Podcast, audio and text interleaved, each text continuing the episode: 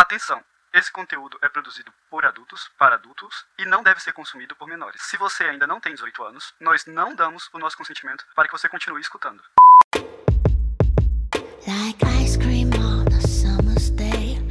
Eu sou a Lênia ou Ada, mulher cis, demissexual, dome e muito nerd quando o assunto é BDSM. Oi, eu sou o Hugo, homem hétero, cis, switcher, a cota hétero do rolê, pode me chamar do louco dos prendedores. Oi, eu sou a Kali. Meu nome baunilha é Patrícia, né? Mas todo mundo me conhece por Kali. Tenho 33 anos, sou demigirl omnissexual, sou top em 99,9% dos casos, exceto quando eu tô com meu dono. Sim, eu tenho dono. Você está ouvindo o Chicotadas, um podcast entre tapas e cuidados e demais gostos peculiares pelos quais você talvez se interessaria. Aqui nós vamos conversar sobre BDSM, sexualidade, não monogamia, poliamor e estilos de vida alternativos. Este podcast é produzido por três amigos praticantes e membros ativos da comunidade BDSM, com diferentes gostos, anos de estrada e experiências, e a gente espera que você goste de nos ouvir e debater conosco sobre esse universo tão vasto e excitante. E bem-vindo ao primeiro episódio do Chicotadas. Como a gente prometeu, no primeiro episódio e no segundo episódio a gente vai falar aí de princípios básicos do BDSM, porque a gente precisa começar do começo, né? A gente precisa falar aí alguns termos, entrar na sopa de letrinhas, para os debates que a gente vai fazer a partir ali do episódio 4, do episódio 5, fazerem mais sentido, a gente não precisar ficar redefinindo esses termos. No episódio 1, a gente vai falar, claro, de consentimento, do que significa BDSM, do que significa baunilha, do que é kink, do que é fetiche, é, palavra de segurança, safe, o que é top, bottom, switcher, um pouco sobre negociação, sobre aftercare, sobre limites e etc. Tudo que envolve aí esses termos, essas palavrinhas no universo BDSM. Cada um desses termos, na verdade, renderia um episódio completo por si só. Tanto o que a gente vai falar nesse episódio 1, quanto a gente vai, o que a gente vai falar no episódio 2 mas a gente achou que fazia sentido fazer um panorama geral primeiro e aí depois, no futuro, fazer episódios dedicados para cada uma dessas coisas. Eu diria que tem duas reações a escutar essa introdução da Lene. Ou você já conhece boa parte das siglas e, ai, de novo. Então, Mais calma. um conteúdo sobre isso. Ou aquela pessoa que escutou isso pela primeira vez e ficou, Hein?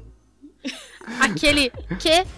Que? Bem grande. Só aquele meme, né? Então, que? gostaria de convidar as duas pessoas, a, a, a que ficou com que bem grande, pra ter calma que a gente vai explicar tudo direitinho e de fato são tópicos que a gente vai acabar sempre refalando, mas esses primeiros dois episódios são onde a gente vai realmente parar, pegar na mão e, e, e levar. E pro. Vem com a gente. Pro, pro macaco velho que. Nossa, discutir isso. Nossa, de novo, que de saco. Novo. novo. É, infelizmente vai ter muita coisa que você já leu por aí que não tem muito como ser diferente. Mas a gente vai trazer algumas pitadas e tentar trazer alguns exemplos, algumas outras nuances de termos um pouco diferente do usual. E, vai ser e a nossa vivência, né, também. É, e vai ser em cima desses termos que a gente vai construir toda a nossa narrativa. Sempre falando também da nossa experiência, dando exemplos e tal, porque vai ser o basicão do basicão? Sim, mas é o basicão por três pessoas praticantes com diferentes perspectivas. Então espero que seja interessante de acompanhar e sempre que a gente falar de outros termos lá na frente, a gente vai falar, não sabe do que tá falando? Do que estamos falando aqui? Volta lá pro episódio 1 e episódio 2, então a gente espera que realmente tenha bastante conteúdo básico e bacana de ouvir aqui nesses episódios. Então, vamos começar com o que, que a gente precisa para ser BDSM ou com o que, que, que é raios BDSM? Primeiro de tudo, gente, do, o que, que é o mais fundamental no BDSM, em todas essas práticas fetichistas, o que, que a gente mais precisa para a gente enquadrar numa prática saudável de BDSM? Consentimento. Sempre. É, eu sempre falo que o consentimento ele tem que ser explícito, ele não pode ser obtido de forma escusa, né? Ele tem que ser uma coisa voluntária que a pessoa te dá porque ela quer. Ele não não tem como a pessoa consentir quando ela não está legalmente capaz para isso, isto é, quando ela é menor de idade, ela não é legalmente capaz para consentir. Não dá para você consentir quando você tá sob efeito de drogas, quando você tá com muito sono, quando você tá alcoolizado, por exemplo, álcool também é uma droga. Quando você tá num estado mental extremamente alterado, por exemplo, no meio de uma crise depressiva ou de ansiedade, quando você tá de luto. Tem algumas coisas assim que tornam a gente legalmente incapaz. Então, nesses momentos, não dá pra gente consentir com as coisas e também não dá pra gente obter consentimento da outra pessoa. Esse momento, assim, quando você tá bem lúcido, bem são, pleno das suas faculdades mentais, esse é o momento em que você vai decidir: eu quero fazer isso, ou não, isso eu não quero, ou eu quero fazer X, Y, Z, mas A, B e C eu não quero. Para ser BDSM ou não, é isso, é você parar, analisar aquilo avaliar se você tem tesão naquilo ou não e até onde você está disposto a ir pelo tesão do teu parceiro também, né? Porque não é não se trata só do seu tesão, é uma troca sempre e decidir, eu quero fazer isso e eu não quero fazer isso. Quando todo mundo diz isso eu quero fazer, é BDSM. Se alguém diz isso eu não quero e o outro faz, aí a gente já diz que é um 9-0. É, aí já vai ser abuso, já vai ser crime. Um outro filtro que eu colocaria, além desse da Kali, é que existe a questão de você ter um pouco de receio, mas é diferente do não querer. Você pode ter um pouco de medo, esse frio na barriga faz parte da, das sensações que estão sendo colocadas ali em, em jogo. É uma delícia. Que é uma delícia. Mas o que deve ser notado também que é uma vontade que ela é, continua por vários dias você estando de boa.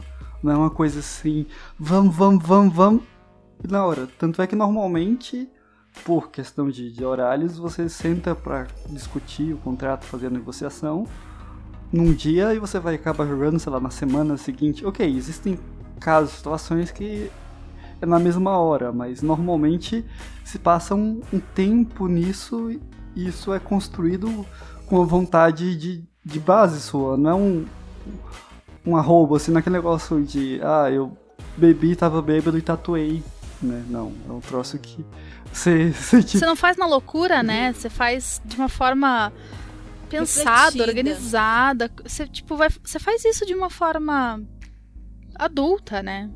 Sim, sim. E, e porque você realmente quer, e porque é uma, uma coisa que você vem pensando que você tá resolvido dentro de você e não porque você tá se sentindo pressionado, porque você vai fazendo um impulso, porque você vai fazendo no meio de uma crise. É muito importante você tá consciente das suas vontades e, e tá com isso bem claro para você num momento sóbrio entre pessoas adultas e tudo mais que a gente já falou. E aí a gente sempre acaba voltando para esse lugar, né? Sempre acaba voltando para o lugar do consentimento, que realmente é o fundamental para tudo que a gente vai falar nesse podcast. E um, aproveitando aqui, né, tanto na, nesse lugar do consentimento, da negociação, é, e quanto pra gente no podcast, é válido todo e qualquer tipo de pergunta, desde que ela seja honesta. Então. Sim, por favor. Então, quando você tiver com esses medos, esses receios, você fala, ah, realmente faça a pergunta e, e, e, pense na resposta. E caso você tenha sido perguntado, é, entenda que às vezes é uma preocupação da pessoa que não pode ser para você, né? Tem desde os clássicos onde marca, onde pode ter marcas, até sei lá quanto tempo vai levar, esse tipo de coisa, tudo tem que ser conversado. É, tipo, isso é uma coisa que é, é muito engraçado, assim, mas é, eu recebo às vezes a, a, pergunta do tipo: Ah, mas Kali, é, você falou que o Shibari ele deixa marcas. Quanto tempo leva para sumir uma marca de pressão da corda? Cara, depende, né? Claro, a resposta em 99% dos casos é depende, porque se trata de fisiologia, né? Mas eu sempre falo, ah, leva de alguns minutos a algumas horas. Quantas horas? Ah, o máximo que eu já vi foi oito. Ah, oito é um tempo bom para mim, então beleza, então essas marcas tá, tá ok para mim. Ou ah, não, oito horas é muito para mim, então não dá. Então você vai ter que usar menos pressão na corda, sei lá, tipo, é uma coisa que você negocia, né? Caso a caso. Então, como é que a gente obtém o consentimento? A gente obtém na negociação. A gente senta, a gente vê o que funciona pra gente, né? Por exemplo, eu, Kali, sou provavelmente igual, igualmente a, a Alene, a louca da planilha. Eu amo uma planilha. Né, eu tô com uma aberta agora, uma planilha minha, aberta agora, aqui por trás do, da tela do, do notebook. E assim, eu tenho uma escalinha de, de números de 0 a 5, 0 sendo limites flexíveis e 5 sendo por favor faz que eu amo, por favor quero. E daí vai todas as gradações. E é onde eu vou gradando cada, cada atividade, cada prática e etc. E vou gradando elas conforme o, o que eu gosto e etc. E daí eu passo para outra pessoa essa planilha, a mesma planilha só que vazia, né, das gradações, só com as práticas, instrumentos, etc. Algumas situações hipotéticas e tudo mais. E daí a pessoa preenche e a gente vai atualizando conforme a gente vai mudando, né? Porque cada sessão faz alguma coisa disso aqui mudar, tá ligado?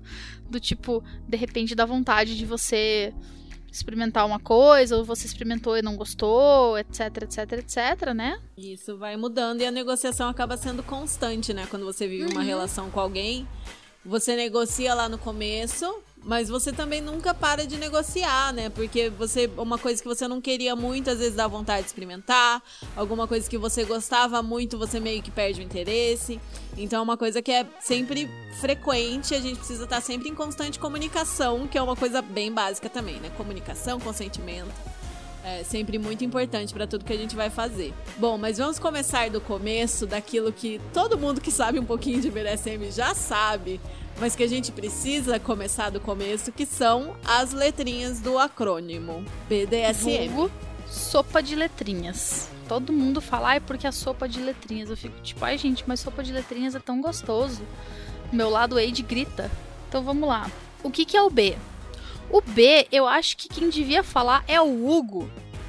Porque ele que é a pessoa que mais curte o B ali, do rolê todo. B de bondage. O que, que é bondage, Hugo? Bondage. É quando você prende a pessoinha. Ah, Hugo, e dá pra prender com o quê? Normalmente são usados é, algemas, cordas, fitas, correntes, o próprio corpo, pedaços de tecido e, e várias afinidades, mas a, são objetos ou coisas improvisados ou não, feitos para prender pessoa. Então essa é o bondage. A ideia de você ou estar contido ou conter uma pessoa dos seus movimentos e tirar essa liberdade. Também entra um pouco de privação de outros sentidos, às vezes. Eu posso dizer que eu entro junto com o Hugo na questão do, do, do B, né, do, do BDSM, que basicamente eu estruturei toda a minha vivência do BDSM em cima do, do Bad Bondage, porque eu amo Shibari, só que para mim é muito específico. Eu não tenho pira em outras formas de restringir a pessoa a não ser o Shibari. Tipo, e recentemente eu descobri, eu tô descobrindo que eu tô gostando até comigo. E Shibari, o que é o Shibari? Shibari é o ato de você amarrar alguém, não algo, alguém, sempre alguém, com cordas, preferencialmente de fibra natural, né, com, seguindo a estética japonesa, o wabi-sabi, com uma eficácia de imobilização e conexão com a pessoa. Isso é, você vai passar sensações, uma mensagem, uma vibe através da corda. Essa é a minha pira. E por isso que eu falo que eu sou louca das cordas. Tem uma grande diferença entre o bondage e o shibari para quem pratica é que o bondage você prender a pessoa é o fundamental e no shibari o processo é o, o mais importante. Então é bem são coisas diferentes, né? Eu daria aquela puxadinha de orelha porque existem os artistas do shibari que amarram coisas e ficam bem bonitas. Então, se a pedra, se a pedra tá fazendo parte de uma estrutura com uma pessoa, aí eu considero shibari. Senão eu considero só arte. Mas isso sou eu, Kali, falando. Não, não é. É tipo assim, a minha experiência, a minha vivência, minha opinião. Se você acha que amarrar a pedra, que nem o Kinoko faz, e fazer uma árvore com a corda e fazer uma puta estrutura, é shibari, massa, tudo bem, tranquilo. Cada um Que com a bom, sua opinião. Tá tudo certo. Sim, Tá sim, tudo sim. certo. Como vocês podem perceber, a gente tem opiniões diferentes e somos adultos, convivemos com isso. Não, e real que eu acho bem lindo, inclusive, o trabalho dele. Acho maravilhoso. Tipo, é- é uma arte lazarenta de maravilhosa. Bom, vamos para o D. O D vai ser duas palavras, né? Disciplina e dominação. Disciplina vai ser, é, vai abranger, porque assim, o BDSM engloba um, um número de práticas, de tipos de relação, de fetiches e tudo mais. A disciplina vai ser o processo de, de treinar uma outra pessoa, de criar um processo para obediência, treinar, disciplinar e em muitos casos também punir para conseguir essa obediência, né?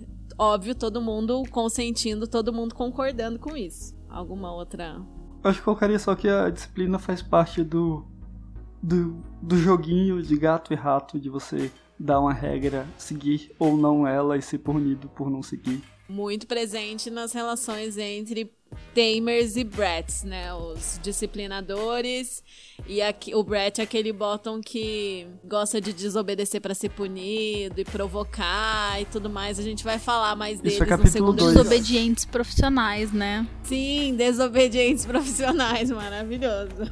E aí a gente vai pro outro significado de D que faz duplinha com o primeiro S, que tam- o S também significa duas palavras no, na- no acrônimo BDSM. É, que vai ser dominação e submissão. Ah, eu acho que você, como a Domi mora aqui do rolê, né? Devia falar sobre a dominação. Então, gente, dominação abrange aquelas pessoas que gostam de mandar, de controlar outras pessoas, de aplicar práticas também, claro, mas a DS tá mais o D de DS tá mais voltado para essa ideia de eu gosto de controlar, gosto de mandar, gosto de ter alguém que vai me obedecer. E a submissão vai ser o outro lado O contrário, basicamente, né? É quem gosta de obedecer.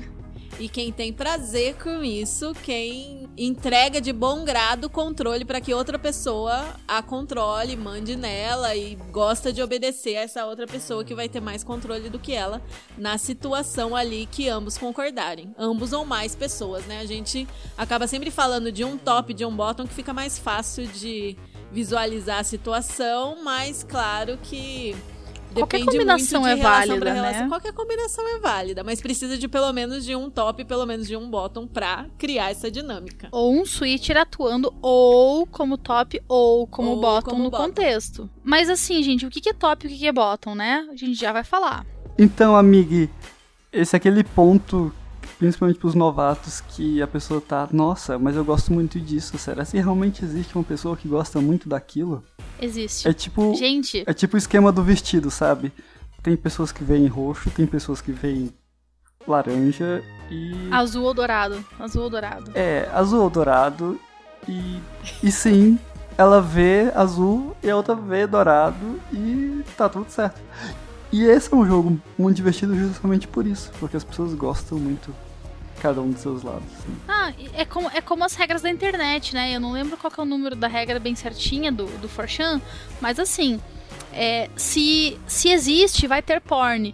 Mano, se existe um fetiche, você pode ter certeza que você não, dá- não, não vai estar sozinho nisso. É, eu acho impossível, num mundo com, sei lá, 7 bilhões de pessoas, você estar 100% sozinho, do tipo, só eu tenho fetiche com isso. Tipo, não, véi. Regra 34 da internet. Se uma Regra coisa existir, 34 da internet. a pornografia dela, sem exceções. Regra 35. Se não for possível encontrar pornografia de algo, será feito. Regra 36. Não importa o que seja, sempre será o fetiche de alguém, sem exceções. Se existe uma coisa, existe um fetiche pra aquela coisa. Exatamente. Então, assim, eu quero dizer com certeza absoluta: você jamais vai estar sozinho no seu fetiche. Você com Vocês certeza vai encontrar sozinhos, alguém. gente. Sempre vai encontrar a bunda pro seu chicote, ou o chicote pra sua bunda. Total, gente. Queria dizer que eu comprei um chicote de couro cru que o dono tá querendo usar em mim e eu falei, tipo, não, não, Se não, fudeu. não. Mas pra que Comprou comprou, pra então? bater na bunda alheia, vai levar na própria. Não vou. Ah, não vou. É limite rígido. Dá licença. Ah, tá. Respeita meus limites. Respeita meus limites, parça. Respeita meus limites, parça. Meça seus limites. Falando sobre esse conjunto de, de fetiches, existe um, um conjunto inteiro envolvendo a dor, sendo receber ou aplicar ela, que é por acaso o nosso último S, que é de sadomasoquismo. SM, né? S de sadismo, M de masoquismo. Sim. E o sadomasoquismo é o termo que engloba tudo e também a pessoa que gosta tanto de infligir dor quanto de, de sofrer a dor, de sentir dor. Só que na maioria dos casos a pessoa é ou sádica ou masoquista, né? São poucos os sadomasoquistas por aí mesmo. Nosso objetivo aqui não é entrar nas partes históricas e discutir literatura e ficar apunhetando termos. É, a gente vem muito da- do lugar da prática, né? Então não vou discutir quem foi o Marquês de não sei das quantas. Nossa, por Porque- favor, não, não. Sem, Por sem, favor, né? Até Vamos porque vamos já tem fazer um gente que faz isso, gente? que faz melhor do que a gente jamais vai fazer. Então aí, É. nos futuros episódios, a gente recomenda essas pessoas pra vocês seguirem e aprenderem mais. Mas aqui, o que interessa pra gente é que o BDSM é uma coisa recente, que foi realmente estabelecido como uma comunidade ali entre os anos 80 e os 90. Nos anos 90, com a internet, começou a ser registrado. Então é tudo muito recente, é coisa assim de, de 30 anos, esse início da sistematização do BDSM, da, do registro mesmo. Então, acho que isso é o suficiente pra gente aqui, né? Pra quem vai ouvir a gente e vai praticar. Se você tiver mais interesse, pesquisa mais, a gente com certeza vai indicar pessoas e leituras pra vocês acompanharem e lerem.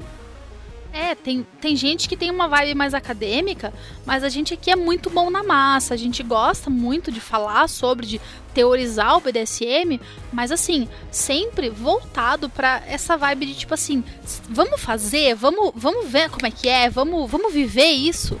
Porque o, o nosso foco real é viver. Aproveitar mesmo o que o BDSM tem a nos oferecer. Porque, gente, na boa, é muito gostoso.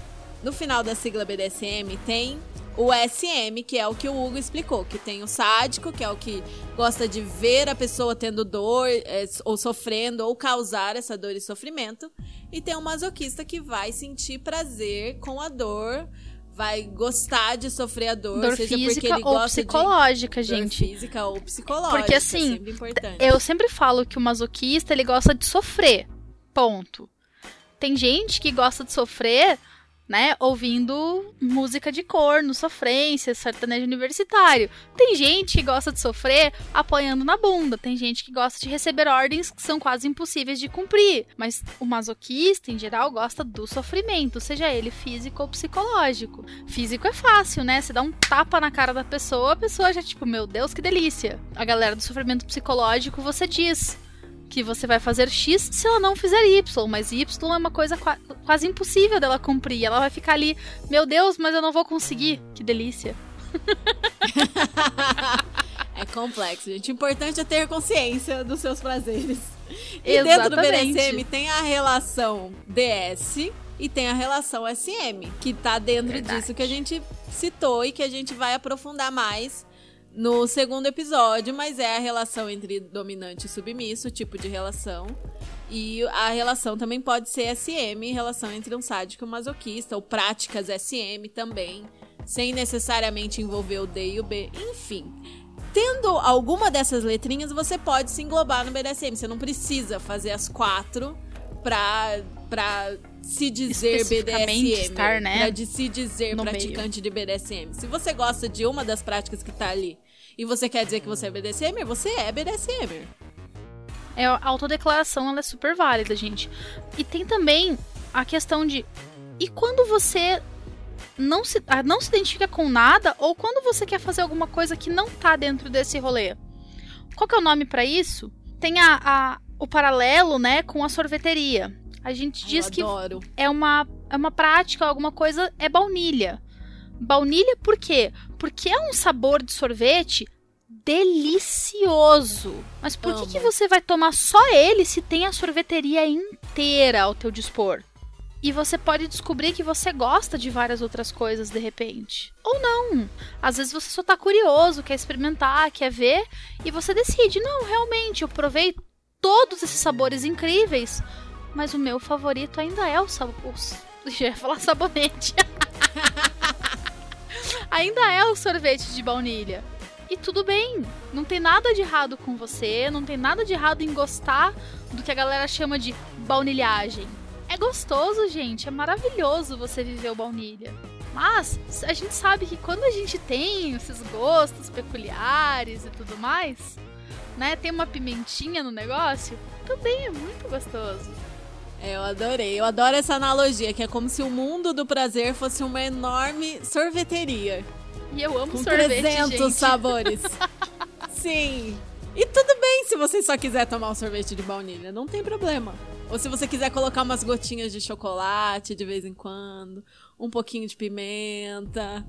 Por aquela caldinha chocomenta, né? Hum. Hum. Agora tô com fome, gente. Poxa. Então baunilha é tudo que não é BDSM, no fim das contas. É, aquele seu namoro tradicional e etc, bonitinho, isso é baunilha.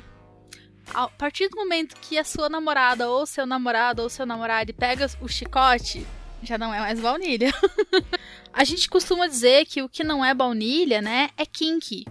É um fetiche, é fetichista. A gente tem alguns termos, né, que a gente usa no universo do BDSM que eles definem, né, o, uma diferença entre o que é comum e socialmente super bem aceito do que é diferenciado.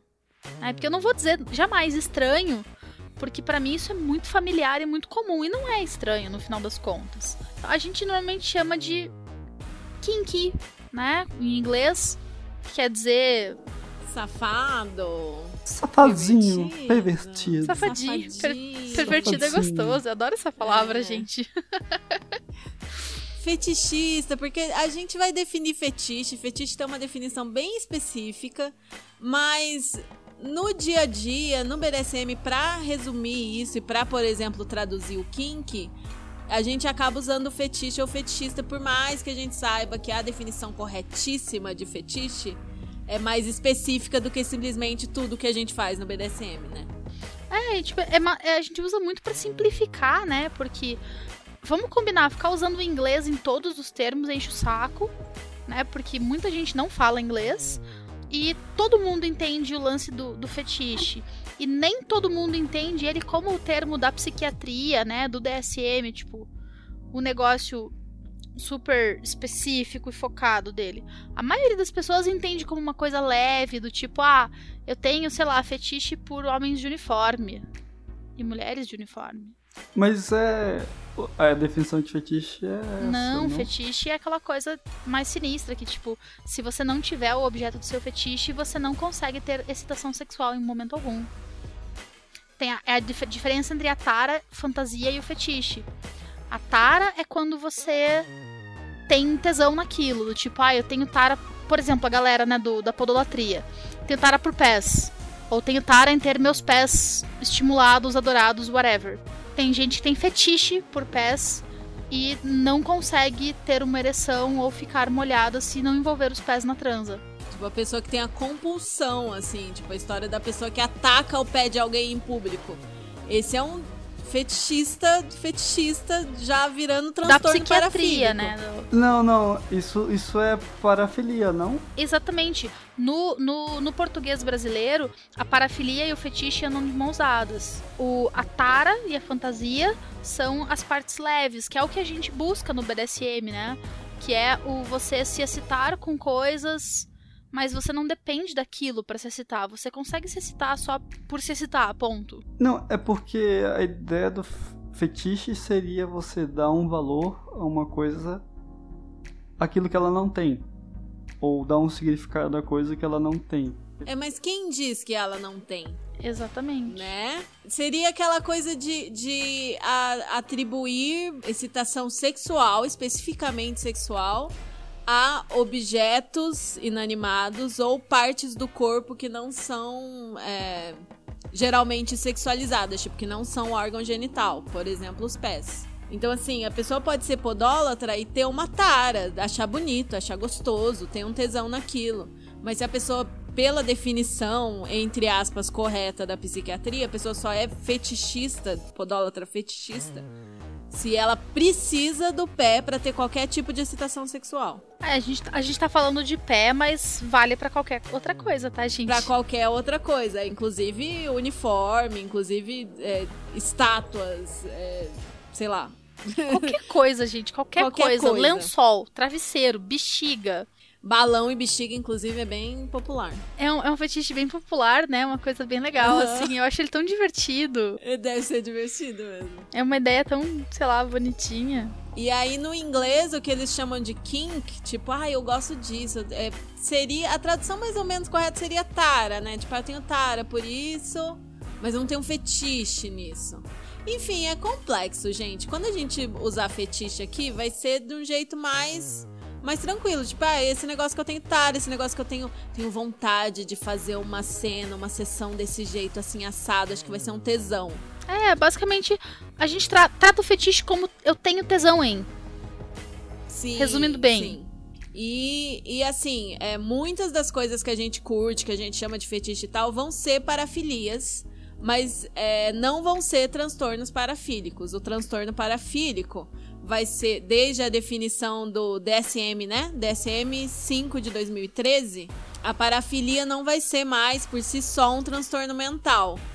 E ela vai ser distinguida de transtorno parafílico, que passa a ser o transtorno quando ele vai causar é, prejuízo ao indivíduo ou a outras pessoas em torno do indivíduo e causa risco de dano a outras pessoas. Então aí vai ser tudo aquilo que a gente comentou que é feito sem consentimento ou que o próprio paciente nesse caso não faz bem para ele, entendeu? Que vai causar aquele prejuízo à pessoa que tem essa condição. Foi uma vitória da comunidade BDSM essa atualização porque nessa situação as parafilias deixaram de ser consideradas transtornos por si só, só vão ser transtornos nas situações em que é crime, que a pessoa está fazendo sem consentimento, que não tem nada a ver com BDSM, como a gente falou já no começo do episódio. Então, em resumo, se aquilo te atrapalha no dia a dia, ou se aquilo leva a atrapalhar outras pessoas, ou seja, não tem consentimento delas, é sim, você deve procurar a ajuda de um profissional, porque é um caso clínico. Mas se aquilo está sendo feito entre quatro paredes e para vocês que estão ali envolvidos está tudo bem, então está tudo bem. Vamos voltar um pouco a essa questão clínica médica, mas a gente sempre recomenda aqui que façam acompanhamento psicológico porque todo mundo precisa. Né? Tome água, tome sol e vá ao psicólogo então, para praticar BDSM, a gente precisa de pelo menos duas pessoas, correto? Correto, eu diria que sim. E quais são elas? Quem pode ocupar esses lugares? Uma pessoa que ocupe a posição mais ativa de quem manda, de quem faz o outro sofrer, de quem aplica as práticas em uns 80, 90% dos casos, e a pessoa que na recíproca obedece, que sofre, que recebe as práticas, etc, né? De quem é mandado. Isso, a primeira pessoa vai ser quem? O top. E a segunda vai ser o bottom. Existe uma pessoa que ela é tipo um coringa, que em alguns momentos ela pode querer ser ou ela pode ser mesmo, né? Top, em outros bottom, não necessariamente com a mesma pessoa, mas também não necessariamente obrigatoriamente com pessoas diferentes a pessoa pode querer trocar, né, a, a posição dela com a outra pessoa e todo mundo ser feliz nessa brincadeira. Tipo o Hugo, né, Hugo? Exatamente. Então tem gente que manda, tem gente que obedece, tem gente que faz os dois. Tipo eu. E quem faz os dois? É o Switcher. O Switcher. Ou SW. Tava vendo na literatura em inglês, eles usam muito o termo switch, em vez de switcher, que é muito o, a maneira que o brasileiro encontrou de, de explorar esse, esse nome e tudo mais, né?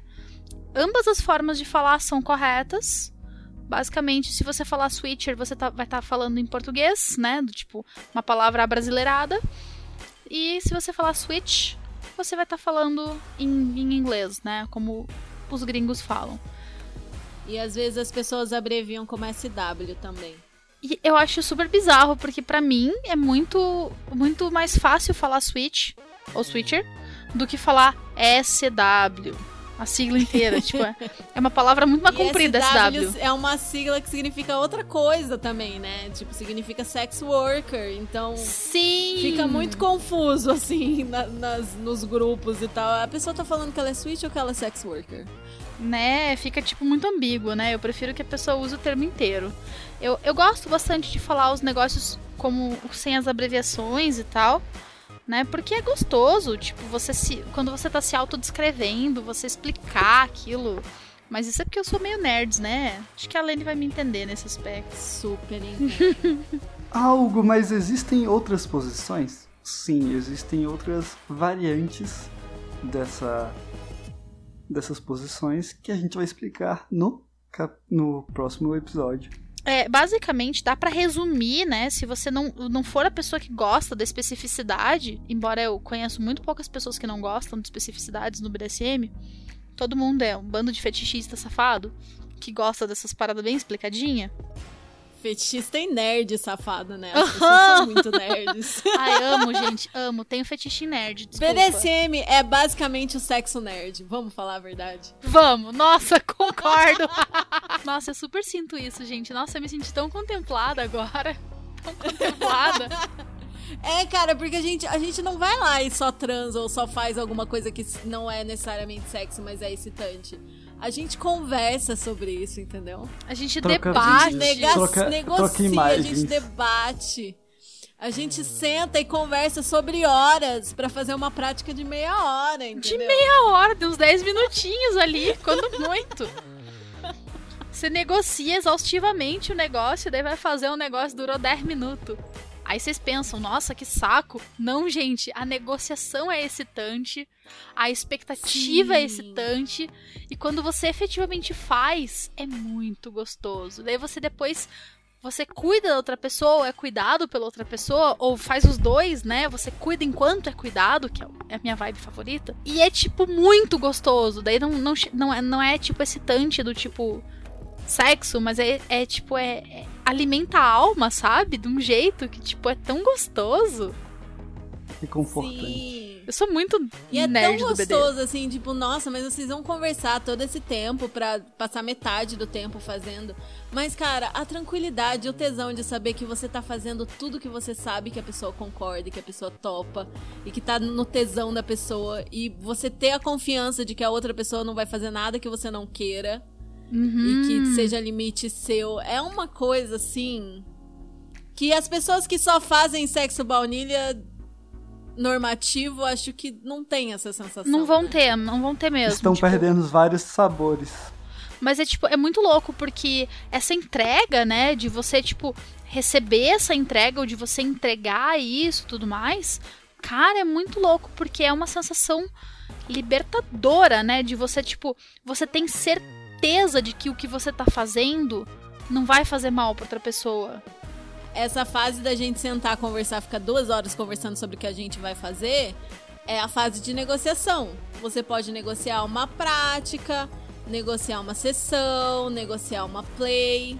E assim, é, isso é como você obtém o consentimento, né? Você senta, conversa, obtenha o consentimento para aquilo, deixa claro o que você gosta, o que você não gosta, o que é limite, o que não é. O que, que é limite, Hugo? Diz aí, qual é o conceito de limite para nós? Limite são práticas, coisas, assuntos, tópicos, lugares do corpo onde não se deve tocar, falar, comentar, fazer, mencionar. Então, pense naquela pessoa que tem morre de medo de aranha.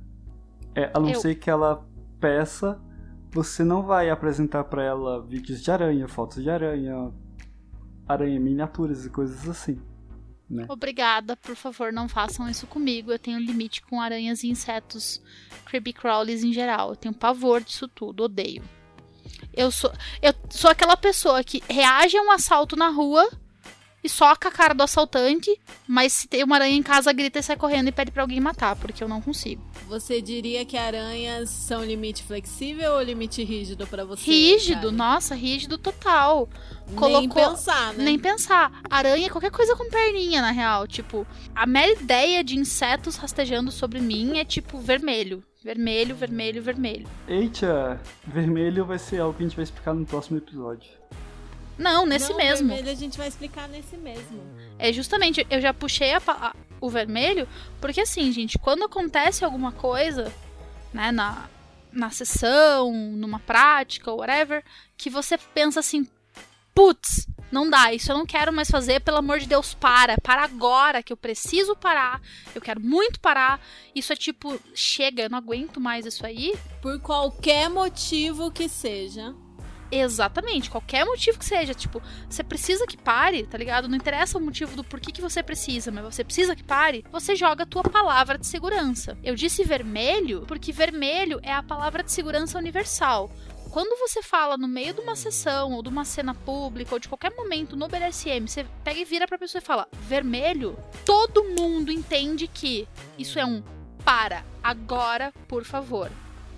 E assim, tudo que acontecer depois do vermelho é abuso, gente. Não tem outra, outra, outra, outra, outro nome pra isso, tá? Qualquer opção que não seja parar tudo imediatamente e ir pro aftercare é abuso. E tipo assim, você, você às vezes tem assim, tem aquela coisa do tipo, tá, beleza, deixa eu te soltar. Tá, beleza, vamos parar, mas eu preciso tirar isso aqui, dar uma desmontada em alguma coisa, porque a gente sabe que existem, às vezes a gente a pessoa tá pendurada no teto, literalmente. Então não tem como você parar imediatamente tudo, mas você para estímulo, desliga vibrador, você tira plug, você faz o que você puder ali pra tipo, tirar a pessoa daquela, daquela situação que deixou ela mal e pergunta pra ela o que, que tá acontecendo, o que exatamente precisa ser parado. Porque às vezes a pessoa ela não tá com cabeça, com condições pra tipo usar a palavra de segurança de maneira adequada, ela vai esquecer a própria palavra de segurança e vai lembrar só do vermelho, por exemplo. Porque às vezes a pessoa tem, sei lá, abacaxi como palavra de segurança. A vermelha é mais fácil de lembrar. Então, se ela vai falar vermelha, você, tipo, tá, beleza, parei, você tá bem? O que que tá rolando? Aí a pessoa vai falar assim, ah, eu preciso que pare tal coisa. Porque daí você, você sai da troca de poder, que é a pira do BDSM todo, e entra na conversa horizontal, de igual para igual. Você fala, tá, o que, que você quer que eu pare? Lá, lá. Nesse sentido, é, é razoavelmente comum com prática com cordas é a pessoa baixar a pressão, então ter a sensação de desmaio, a pessoa ter a sensação de vômito. E, então são todos é, motivos para se parar uma prática e se aguardar. Então a pessoa fala, olha, estou achando que vou desmaiar. Dentro da, da discussão de, de segurança da prática, isso é sempre levado em conta. Então, o que fazer e o que não fazer, principalmente quando a pessoa se sente mal, isso vai depender de, do, seu estudo da para aquela prática, e do seu Seus conhecimentos? é, dos seus conhecimentos ali dos primeiros socorros básicos ali a ser prestados em caso de, de desse tipo de incidente ac- acontecer. E se a pessoa não conseguir falar uma palavra, se ela estiver com uma mordaça na boca, por exemplo? Ah, daí ela pode, por exemplo, combinar que nem no. A galera que luta sabe que três tapinhas é sempre um para, pelo amor de Deus, para. Né? Então, três tapinhas é, é como se fosse o vermelho da, da safe gesture, né? Que é o gesto de segurança. Ah, é, palavra de segurança em inglês é safe word. Muita gente vai falar safe word, não exatamente palavra de segurança. Então, só pra vocês saberem que é a mesma coisa. Ou safe, né? Com ah, abreviado. Mas assim, a safe gestual, ela pode ser qualquer coisa que você tenha combinado. Tipo, quando eu ia fazer, fazer alguma, algum shibari numa festa onde eu sabia que ia estar escuro, eu dava uma bolinha para as pessoas que se ela cair no chão, ela quica e ela brilha. Acende um monte de luzinha, faz um escarcel luminoso. Por quê? Porque ia estar barulho, ia estar escuro, eu não ia conseguir ver o que a pessoa fizesse de gesto, eu não ia conseguir ouvir o que ela falasse por causa da música, mas se acendesse uma luzinha eu ia conseguir. Então, assim, a pessoa fica com o negócio na mão fechada, Se a pessoa abrir a mão, o bagulho cai no chão, pisca, eu vejo. 10 10, perfeito, para tudo, desce. Mas é, eu vi também um top que, brasileiro que tá morando na Austrália, o Tuxo, ele deu uma lanterna. Como ele fazia asfixia com restrição de, de respiração e imobilização, privação de sentidos total na bottom dele, no Shibari, tipo, fazia umas coisas muito loucas assim. Ele dava uma lanterninha para ela. Para ela acender a lanterninha, porque ele sempre fazia a meia luz nas amarrações, porque ele gostava mais do clima. Ele dava uma lanterninha, que ela fazia clique e acendia a lanterna se ela precisasse da safe word. Mas eu acho mega importante, sabe? Você ter safe words diferentes para coisas diferentes. Eu gosto muito do semáforo, né? Que você fala amarelo quando você não quer que pare, mas que você quer que dê um tempo, precisa respirar, ou diminuir um pouquinho a intensidade precisa continuar aguentando. É, no caso do amarelo, a gente sempre conversa sobre o que significa o amarelo para aquela prática e para aquela pessoa, porque para algumas é. pessoas vai ser, como a Kali falou, pausar, para outras segurar a intensidade, para outras diminuir a intensidade, mudar de trocar estímulo. de instrumento troca de estímulo, né? Eu para mim o amarelo é sempre, eu sempre peço amarelo para ele para ele me deixar respirar um pouco e dar, dar uma paradinha, tá ligado? Uhum, dá um tempinho.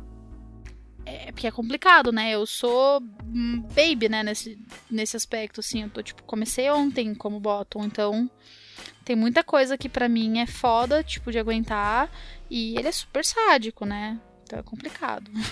E Estou sofrendo. É, essas palavras de segurança universais vão, vai ser o sistema de semáforo. E outra forma que você pode usar é, por exemplo, você é, não tá tendo uma resposta muito clara, assim, você acha que você tá tentando se comunicar e tá difícil de se comunicar, ou você para tudo imediatamente, ou uma, um truque que eu aprendi que é muito bom, é, você pode virar pro seu bottom, se você for o top, né, ou vice-versa, etc. É, falar alguma coisa do tipo, me dá uma cor, que cor que você tá? Porque aí força a pessoa a parar e falar verde, se ela tá bem avaliar, né, o próprio estado físico e mental também, né? Porque às vezes você tá tão imerso na prática que você não tá avaliando o seu estado mental, seu estado físico, etc. E aí, às vezes, na negociação isso aparece, né? Olha, eu costumo ficar não verbal, mas tá tudo bem. Agora, se é uma pessoa que não costuma ficar não verbal e de repente você tá. Será que ela tá bem?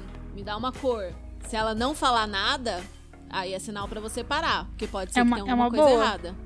É uma boa dica, né? Porque se ela não falar nada, é como se ela tivesse dito vermelho, né? Porque ela não tá em condições Exatamente. mais de consentir. De manter o consentimento, né, no caso. Que é isso uma coisa que eu sempre falo, que, tipo, o consentimento, ele tem que ser livre para ser dado e retirado. E a safe word, ela, ela, é muito importante nisso, né? A palavra de segurança. Ela é, é vital nesse aspecto de você poder retirar. Eu já ouvi falar por aí, assim, nessas discussões intermináveis em grupos de WhatsApp, e do Facebook que a safe word dá poder demais ao bottom. E eu fico tipo, gente, ah! não. Não, não, só não. Cala a boca. Cala a sua boca. Cala a boca. É muito absurdo, porque assim, a safe word, na verdade, é o único poder que o bottom tem ali naquele momento. É a única salvaguarda dele. De que você não vai fazer alguma coisa com ele que ele realmente não queira. Então, se você retira isso dele, você está retirando dele o direito de consentir. Então, você está automaticamente transformando isso em abuso. Resumindo novamente, sem safe word, sem consentimento, então não é BDSM. É abuso. Exato. E eu peço até Sim. desculpas, assim, para quem tá tendo que ouvir a palavra abuso várias vezes aqui, mas é muito necessário a gente falar, assim, a real, jogar o termo real do que, que é isso mesmo, porque a gente não pode ficar atenuando né, essa questão. A gente tem que ser bem incisivo, porque realmente não é uma parada legal de se fazer. Não é uma parada que seja ok. É forte, é pesado. Só quem já esteve numa posição de, de ter seu consentimento violado sabe o desespero que é. Então a gente não pode minimizar isso. Falando, tipo, ah, isso não é legal. Não, isso é péssimo. Isso é a pior coisa que você pode fazer com uma pessoa, ser humaninho. Então vamos lá, gente. Consentimento o tempo todo. Tem, ele tem que poder ser dado livremente e retirado livremente.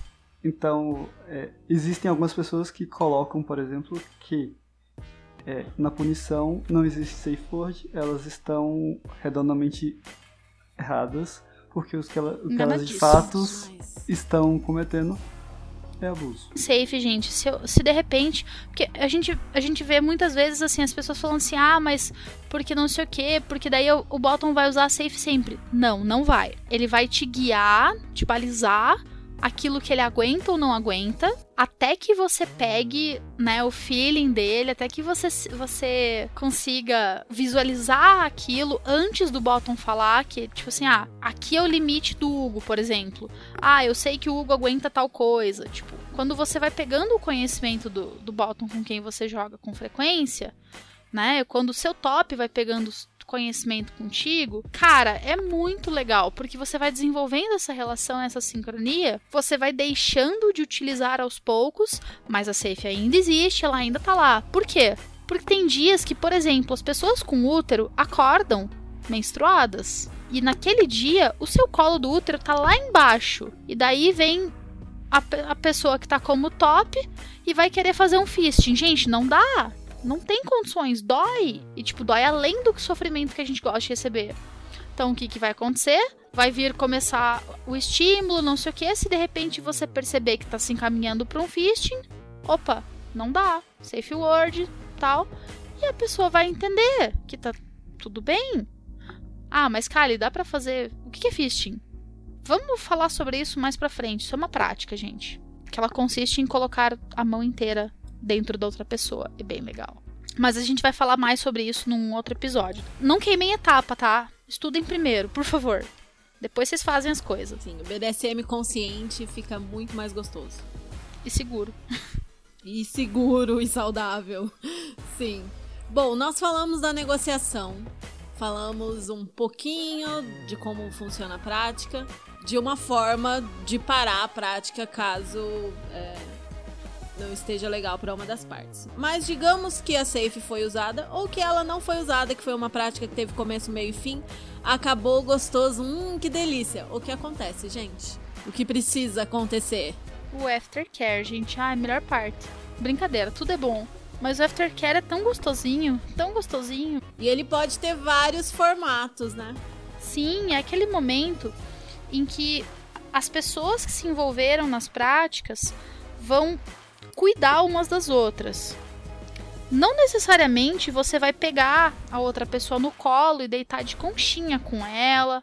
Não necessariamente você vai fazer cafuné. Não necessariamente vai acontecer X, Y ou Z. Você que está praticando e a pessoa que está praticando contigo vão na negociação sentar e conversar. Olha, quando eu faço coisas meio extremas, tipo bater nos outros, eu fico me sentindo um monstro depois, né? Quando eu bato, até sei lá, a bunda ficar roxa, 37 tons de roxo, eu fico me sentindo um monstro depois. Então eu preciso de tipo, um, sei lá, umas palavras de afirmação de que eu não sou um monstro e que eu sou uma pessoa boa depois. Ah, quando eu apanho, eu gosto de receber uma massagem na bunda. Ou, por exemplo, quando eu conversei com o Hugo sobre a gente jogar, né, Hugo? Eu perguntei pra você quais são suas necessidades de aftercare. O que você me respondeu? Acho comida, coberta e água, não? Não. E abraço. Fini, fini carinho. Fino e carinho, sim, fino e carinho. Ou, mas peraí, para, para tudo, gente. Quem é que não gosta de fine e carinho? Né? Isso é tipo, isso não é uma necessidade de aftercare, isso é uma necessidade da vida, fine e carinho. A Kali comentou que não existe uma regra absoluta, mas existem, vamos dizer assim, boas condutas, que é hidratar a pessoa, então água, que é a melhor coisa que você pode tomar para se hidratar, comida, porque às vezes as pessoas já estão algum bom tempo sem comer, e normalmente um, uma roupa, um casaco, uma coberta, alguma coisa assim, porque normalmente o sub está ou pelado ou quase isso, então para que ele não perca a temperatura é, isso é importante. Então são dicas aí, não são regras escritas na, na pedra, mas são manual de boa conduta. E né? conversa, né? Diálogo, feedback. Feedback. Não precisa ser imediatamente, mas aquele contato contínuo pra saber se tá tudo bem. Se a Sempre. pessoa ficou bem depois. Exato, é sempre é bom e é válido no dia seguinte mandar aquela mensagem. E aí, como é que você acordou? Como é que estão as marquinhas? Porque é normal, e a gente vai explicar isso mais pra frente, que às vezes as pessoas fiquem tristinhas, depois isso tem até nome, mas isso fica pra outros capítulos aí. Então, sabe essa sensação que o Hugo tá descrevendo? Eu tô rolando isso nesse exato momento, gente. Que domingo eu tive sessão, sábado eu tive evento, então assim, foi uma parada tipo, meu corpinho exauriu as fontes de serotonina, né? E eu tô aqui do tipo, me chateadinha. Não quer dizer que tenha sido ruim final de semana, pelo contrário, muito pelo contrário. Isso está rolando porque ele foi espetacular. E é uma coisa normal. Daqui a pouquinho, depois que a gente terminar de gravar, eu vou sentar, conversar com o meu papi e vamos chegar a um, né, um ponto de entendimento sobre isso. Eu vou explicar para ele o que eu tô sentindo. Né, e tá tudo bem. Porque é assim mesmo, isso acontece. O aftercare foi adequado, foi mais que adequado, foi excelente. Né? Isso não quer dizer que tenha sido que faltou aftercare, mas só que isso acontece. Mas o aftercare ajuda a evitar essa sensação de ruinzinho depois. Que Ou isso é hormonal, né? menos, né? minimizar mesmo a, a queda hormonal, né, que acontece. Que o, aftercare também, ele é muito legal, porque assim, eu não dei feedback ainda 100% do que, do que rolou pra ele. E hoje, no dia seguinte, do outro dia do evento, a gente vai falar sobre o evento. O aftercare, ele não precisa ser necessariamente imediato, exclusivamente. Ele pode ocorrer parceladinho, mas ele é sempre bom que logo depois ocorra. E a gente tem que entender também que a gente tem, por exemplo, necessidades de contato físico, outras pessoas não gostam, e a gente tem que avaliar isso já na negociação para saber se aquela pessoa vai, vai poder suprir as nossas necessidades de aftercare também, né? Ter tempo disponível para te atender. É. Tipo, isso é muito do co- autoconhecimento, né? É da tua jornada dentro do BDSM. Eu, como top, eu preciso de um big de um aftercare, gente. Vocês não têm noção. Ai, eu adoro aftercare. Você é a rainha do aftercare, né, Alene? Rainha do aftercare. Se a pessoa vira pra mim e fala, ai, aftercare, eu só preciso de uma água e tô pronto pra outra, não preciso de mais nada. Eu fico, mas, mas Mas e a eu? gente não vai conversar mais, não vai ter um abracinho, não vai ter, não vamos comer nada junto. Não sei se eu quero jogar com você, não. Que coisa mais impessoal. Eu, eu tenho essa. Eu, tanto que eu só jogo com pessoas que eu gosto muito, assim, com amigos, com pessoas que eu tenho intimidade. Porque acho que eu não gostaria, assim, de ter um aftercare impessoal, um aftercare distante, só aquela conversa, aquele feedback, não. Acho que aí eu que teria. que não ficaria bem no dia seguinte, sabe? Uhum. Porque tops também tem necessidade de aftercare, tá, gente? Não é só bottom e só submisso que precisa de aftercare. É pra todo mundo. É, tipo, pensa, você tá lá fazendo aquela puta cena de humilhação, chamando a pessoa de verme pra baixo. Meu, como é que a gente não sai se sentindo de uma cena dessas? De você, tipo, aspas bem grandes, agredindo verbalmente o coleguinha. Uma pessoa que você gosta, tipo, tratando ela mal. Tudo bem que é porque ela tem tesão nisso e você também, mas tipo, mano! Mas se a pessoa não vira pra você. É, mas se a pessoa não vira pra você e fala, cara, foi muito legal quando você falou aquilo, eu me senti muito bem, foi incrível. Se a pessoa não fala algo desse tipo, você acha que você realmente machucou a pessoa de um jeito ruim, entendeu? Então, aftercare com feedback é importante pra isso também. É, e tipo, é muito, muito louco, né? Você sabe o que eu ouvi sobre você esses tempos atrás? Eu tava conversando com uma amiga nossa em comum e ela disse que um, um outro top daqui falou que, ah, porque as práticas lá, lá, lá, qualquer um pode fazer, mas o aftercare tem que ser o da Lene, velho. Porque você tem muito essa característica, né? A galera te, te enxerga muito como uma pessoa que dá um, um, bom aftercare, que tem esse cuidado, tem essa, essa sensibilidade com o outro, né? E eu acho isso bem importante, assim. Eu queria que as pessoas em geral se espelhassem mais em você, sabia? Oh, Sem rasgação de seda. Não, mas de verdade, assim, porque eu acho muito legal quando as pessoas, elas, tipo, olham para alguém e veem, cara, isso aqui é uma coisa que eu quero fazer. Essa pessoa é alguém que se importa, né? Que tem responsabilidade nesse sentido. E BDSM, vamos combinar, é tudo sobre você se importar com o que faz as pessoas ticarem, né? Como se cada um fosse uma engrenagemzinha de um relógio e a gente saber o que, que esse relógio precisa para funcionar. Nossa, ótima analogia, amiga. na, na questão de negociação, né, a gente sempre fala, tipo, que é limite, o que não é. A gente, né, tá cansado de ver o meme, né, quem tem limite é município. Mas no BDSM, os limites são muito importantes, gente, muito importantes, assim. As pessoas me abordam, querem conversar sobre, saber sobre, ah, determinadas práticas, você faz isso ou aquilo. Eu sempre pergunto, tá, beleza, me diz aí, quais são seus limites rígidos e flexíveis? Mas o que, que é, né, um limite rígido? Em Hugo, conta pra nós, o que, que você acha que é um limite rígido? Os limites são práticas que você não está. que despertam uma repulsa e você não quer, você não deseja visitar eles. Os limites rígidos são aqueles em que você em hipótese alguma quer visitar ou passar por aquilo. E os flexíveis são pontos que você está, depois de, de ter estabelecido uma boa intimidade, está disposto a conversar, a negociar e a fazer experimentos e, e tocar naquele, entre aspas, ou de forma não técnica, trauma é seu e conversando com o seu top sobre isso, sobre a é essa prática para você. Eu enxergo assim, o limite rígido, para mim, é tipo aquilo que você não faria, ponto. Do tipo, é, Kali, é, você cagaria na minha cara? Uh, não, jamais. Nossa, não, não, não, nem fudendo. Ah, Kali, você mijaria em mim? Ah, não sei, talvez.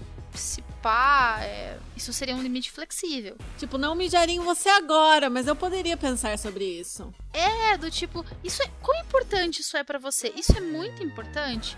Ah, se for, a gente pode ver como se faz. Tipo, tanto que na, na minha graduação, né, da planilha, tem assim: tem o não, que é o limite rígido. Aí tem o zero, que é uma. Eu tenho zero interesse em fazer isso. Mas se for importante pra caralho pra você, a gente pode sentar e negociar. Aí, tipo, vai, vai gradando. Um, dois, três, quatro e cinco. Né, no nível de interesse. Se alguma coisa tá no zero, mas é muito importante pra pessoa que tá comigo, muito importante mesmo, cara, na moral, eu super faria, tá ligado? Eu acho que dá pra eu ceder um pouco, às vezes. Não sempre. O rígido é aquela coisa que eu não vou ceder ponto e não, Sim, não enche meu saco. Exatamente, que eu ia falar. Em resumo, o rígido é o que você não faz. E o flexível é aquilo que você está disposto a negociar, Talvez, sabe, ver, tentar. revisar. É. E o flexível sabe... é aquele que, tipo, não, não vem fazer em mim hoje, entendeu? É, não, não vem é, tipo, conversar agora comigo não. pra fazer agora ou pra fazer semana que vem. Não. Mas vamos é pegar limite. intimidade, vamos, vamos, vamos, vamos com calma. Por exemplo, eu vou dar um exemplo mega forte disso. Eu tô há 10 anos, né, no, no meio. Eu tive uma experiência em 2007, 2006, 2006, uma experiência horrível com podolatria, que uma pessoa sem o meu consentimento beijou meu pé em público na frente de todo mundo, assim, deu uma lambidona, assim. E eu saí uhum. correndo, foi horrível, e eu fiquei, tipo, anos e anos e anos para conseguir me desvencilhar do trauma. Aí, ano passado, né, em 2019, meados de janeiro, o sub com quem eu tava negociando, ele é podólatra, gente. Ele tem um tesão lazarento em pés. Aí ele pediu que o prêmio, né, de, por ele ser um, um bom menino me obedecer perfeitamente uma sessão inteira, fosse ele poder beijar meus pés. E eu, num primeiro momento, eu pensei, não, nem a pau, nem fodendo. Nossa, nunca na minha vida. E eu falei não pra ele, eu só falei não. Na outra sessão, ele pediu de novo. Porque para ele era muito importante isso, sabe? Mas para mim, assim, não era um limite rígido. Aí eu parei, pensei, pensei e falei, tá, eu vou pensar no seu caso. Você também não tá merecendo, então sossega facho aí. Foi evoluindo, a gente foi fazendo mais sessões. E um dia ele virou para mim assim: "E aí, você pensou?" E eu tinha pensado bastante. Eu fui lá e vendei ele, porque eu não queria que ele me visse fazendo cara feia, mas eu resolvi deixar ele, porque eu sabia que era importante para ele, pro prazer dele. Poxa, se ele fosse assim, cumprisse tudo que eu pedi numa sessão, como é que eu não vou fazer, fazer alguma coisa em troca, né, pra pessoinha? Tipo, poxa, seria uma pessoa. Eu ia me sentir horrorosa, né, não, não fazendo isso. Aí foi, ele beijou meu pé, não foi tão horrível assim. Numa outra sessão, ele também foi exemplar, porque ele, daí ele falou: Nossa, agora eu quero muito, né? Já que você deixou uma vez, por favor, deixa mais, senhora. É, hoje em dia eu tô nos eventos de podolatria, sempre que eu, eu puder, Pegou vai ter alguém gosto. beijando meu pé, peguei gosto pela coisa. Hoje em dia eu tenho um Instagram só pros meus pés. Cara, virou assim uma das minhas práticas favoritas, né? Inclusive, o dono gosta. Abrindo portas para conhecer novas pessoas, inclusive. Não, gente, foi fantástico. Eu conheci ele porque ele viu no Tinder o meu Instagram fetichista de podolatria. Então estamos juntos hoje por causa disso, né? Obrigada, menino, que me abriu essa porta. Esse foi um exemplo prático de um limite que era um limite flexível e se tornou uma prática mega agradável, super desejada. Então, assim, é uma coisa que a gente pode mudar, a gente pode rever, né? Então você que tá aí agora, já entendendo como a gente pensa um pouquinho mais, você novato, eu espero que já esteja um pouco menos perdido, mas ainda um bocado perdido. Mas a gente espera contar bastante história, a gente vai contar bastante história e esses termos aí vão fazer cada vez mais sentido. Então, vamos encerrar esse episódio por aqui. A gente deixa as outras definições pro próximo. Vamos, eu acho que sim. Acho que já tá bem, bem grandinho. A galera vai ter bastante coisa pra pensar, bastante coisa pra perguntar pra gente. Então, assim, né, gente? O universo do BDSM, das relações alternativas, ele envolve todo um processo de descoberta e autoconhecimento, né? E como a gente é um grupo de pessoas em constante evolução, a gente não é especialista nem donos da verdade, a gente está sujeito a errar. Então, se vocês quiserem, né, vocês podem sempre mandar alguma coisa pra gente, pode ser pelo Instagram, pode ser pelo e-mail, qualquer jeito que for, pode ser no Instagram de cada um de nós, se você quiser falar especificamente do tipo, ah, Kali, eu queria falar com você porque foi você que falou bobagem. Pode ser, não tem problema, né? A gente vai se retratar caso a gente tenha falado bobagem mesmo. Não se preocupe, tá, gente? E esse foi o Chicotadas de hoje. É, nós definimos muitas coisas nesse episódio aqui. E no próximo episódio a gente quer falar um pouco mais sobre cena, sessão, space, drop, falar do sexo no BDSM, se tem sexo, se não tem sexo, que história é essa de BDSM não ter sexo. Falar de não que é sexo? também. Que é sexo? E muitos outros temas básicos aqui que vão é, servir como base para as nossas outras discussões nos próximos episódios. E esse foi o Chicotadas de hoje. Obrigada a você que nos ouviu até aqui. Esperamos que você tenha gostado. Lembrando que nós somos apenas amigos que amam esse universo e que querem tornar o conteúdo sobre BDSM, sexualidades alternativas e não monogamia mais acessível para mais brasileiros. Não temos nenhuma intenção de ser donos da verdade, queremos criar um ambiente saudável para debate com vocês que nos escutam. Nossos próximos episódios serão lançados a cada duas semanas e esperamos te ver de volta por aqui no próximo. Chegou o fim da nossa sessão e agora, como vocês já sabem o que significa, é o momento do aftercare. Qual vai ser o aftercare de vocês, gente? Ah, eu vou conversar com o papi e depois vou pra aula. Que eu sou uma estudante universitária. Se Deus quiser, por pouco tempo.